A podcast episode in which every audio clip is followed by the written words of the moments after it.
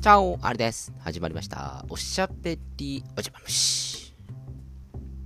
先日、先週の金曜日、えー皆さん多分ご案内だと思うんですけれども、ちょっとこちらの放送の更新がだいぶ遅い深夜にですね、上げた日がございました。えーまあまあ、予想は大方ついてると思いますが、飲んでました。意外や意外盛り上がっちゃって、えーその時のお話をちょっとしようかなと思いましてまあ飲み会自体はですねそんなにまあいつものあのチャンチキチャンチキするチャンチキ騒ぎだったんですけれども。まあチャンチキ騒ぎっつって2人で飲んでんですけどね。やってたんですけど。まあまあそれはいいでしょうってことで。でまああのもう終電だったんですよ。いつまで飲んでんだよ。あの思いましたけど。5時間ぐらい飲んでたな。終点だったんですが。でまあ、えーその人とはじゃあここでまたねまた来週みたいな感じでこうやってたんですけれども。でバーッつってあの全然違う電車乗ってたんです。けど僕は本当にちょうど終電で。で駆け込んでですねバーッとこう乗ったらあのちょうどですね席が空いてたんです。で3個席が空いてたんですね。であこれされると思って座れたんです。そしたらこうサラリーマンがですね、えー私の両隣にまたスッとこうあ座れたっていう感じでこう座ってるんです。よでお仲間だな。っ て思いながらあの妙な連帯感を持っていたんですがもうやっぱりこう飲み慣れてるんでしょうね。あの僕を含め3人。座るや否やカバンから水を取り出すっていう。もう先の先を見越して水をちゃんと買ってやるっていう。このあの光景がなかなか面白かったです。で結構終電だったんで人たくさん乗ってたんですけれどももうあれですね。本当にこうなんでしょうか。見渡す限りみんな寝てるんですよ。うん。これはびっくりしました。もう窓ガラス割れんじゃねえかっていうぐらいこう窓ガラスにこう打ちつきしてるような感じで寝ちゃう人とかもう横の人大変だなって思うぐらいになんか横の人にしなだれかかってる人とか あのおりました。であの全般的な傾向を見ると女性の方が寝てる率高かったですね。男性はまあなんとかこう起きてたりとかでもやっぱり寝てる人が多かったかなっていうふうに思いました。そんな中、えー我々サラリーマン3人組いや全然見知らぬ他人なんですけれども あの全然他人なんですけれどもこれやっぱ考えることこの水をねあの座るや否や常備している水を飲み始めるってのはもう大体もう飲み慣れてる証拠なわけですよ。でそういう僕らみたいなそういう連中が次に考えることは絶対に寝ないっていう風なものがあるんですね。あの同じことを全く考えてたと思う。あの3人ボックスは。これあのみんな多分経験があったと思うんです。僕も含めてそうなんですけど。これで寝過ごしたら終わるぞっていうね。だからこう周りが寝てるのを見ると「おい大丈夫か？おい大丈夫か?」っていうふうにこう思っちゃうんですけれども。我々サラリーマンボックスはですねなんとかしてでも寝ないように寝ないようにっていうふうにこう頑張るわけですよ。でまあ30分あるとねちょっと寝ちゃうかなっていうふうに思うんですけれどもこう寝ないように寝ないようにこう3人は3人いろんな工夫をするんですね。で まあ右の人はもうひたすらなんかこうゲームをやるという人でああゲームやったゲームやったら寝られないなってああわかるわかる。で左の人がすごい面白くってあのもう寝たいんだろうね。もう眠くて眠くてしょうがないんだろうね。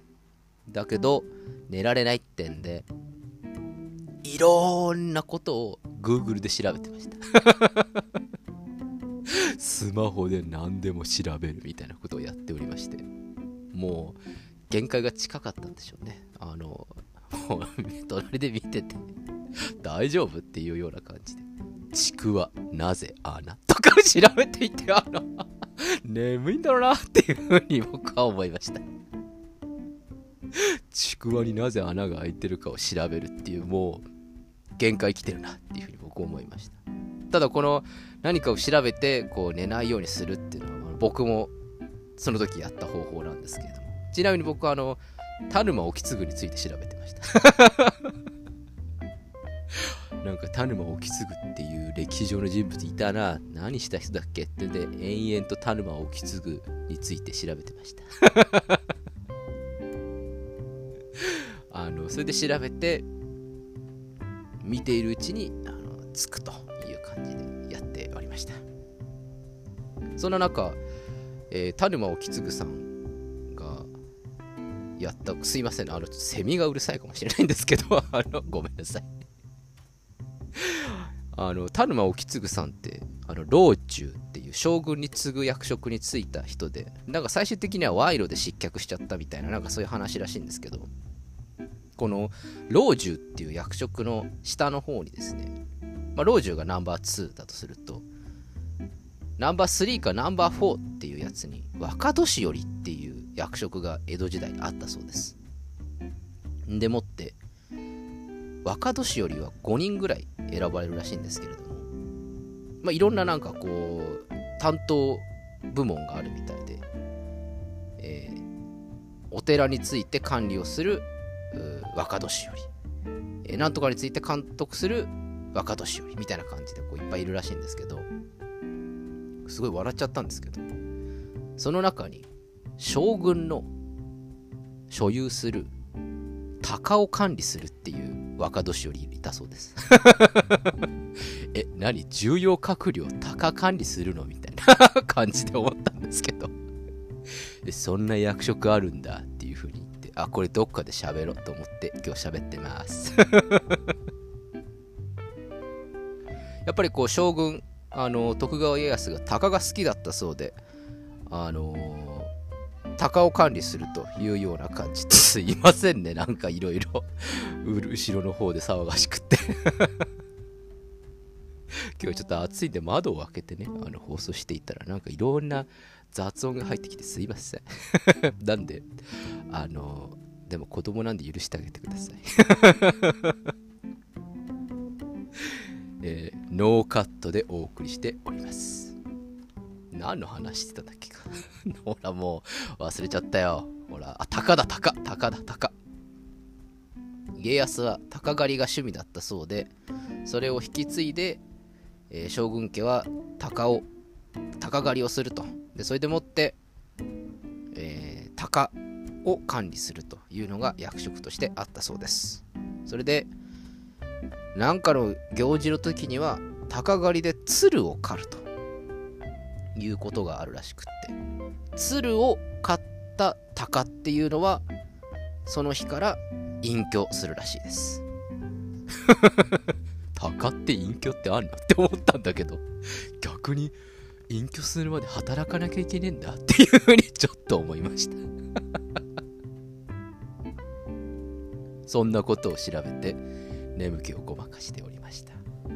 それから奉行について調べました本当に僕も隣のおじさんのことを言えないぐらいにどうでもいいこと調べてるなと思いまして、えー、奉行って3つあるらしくって町奉行遠山の金さんですね。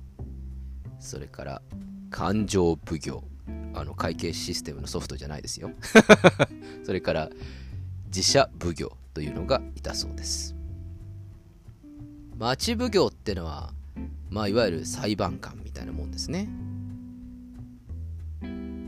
勘定奉行ってのは、いわゆる財務大臣みたいなもんですね。で自社奉行っていうのは、江戸にある寺を管理するというのが自社奉行というふうに言ったそうです。じゃあここで質問です。問題です。自社奉行、町奉行、勘定奉行、この中で一番格が高いのはどれだ？これ当たったらすごいよ。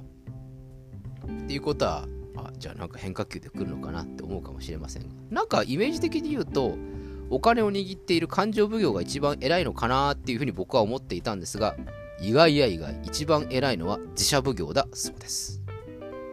えーってね、やっぱり幕府とそれから宗教関連をこうつなぐというか司るというのはやっぱり当時は大事な仕事だったようで、え新人というものについてはちょっと格式が高いということで、えー、町奉行とか勘定奉行っていうのはいわゆる旗本と言われるような大名がなるというポジションだったらしいんですが自社奉行については不大大名といわゆる徳川家のまあ親戚みたいな連中ですね。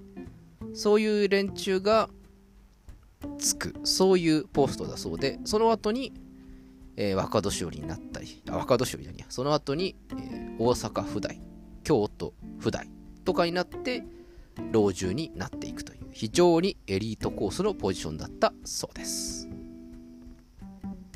えー、今日は江戸時代トークでした。ここまで調べたらば僕の最寄りの駅に着きました。あ起きてた。よかったよかったっていう風な感じで隣のおじさんも頑張れよって俺はちょっとエールの目で見て寝ないでねっていう風に僕はエールを送って電車を出た。そんな金曜日でございました。夜の1時ぐらいでした。皆さんも電車で乗り過ごさないためにはいろんなことを調べてみてそれでもって新しい知識を無駄なトリビアを蓄えるといいんじゃないでしょうか。あれですね喋ったこと何にも覚えてないんですけれどの酒の席でね。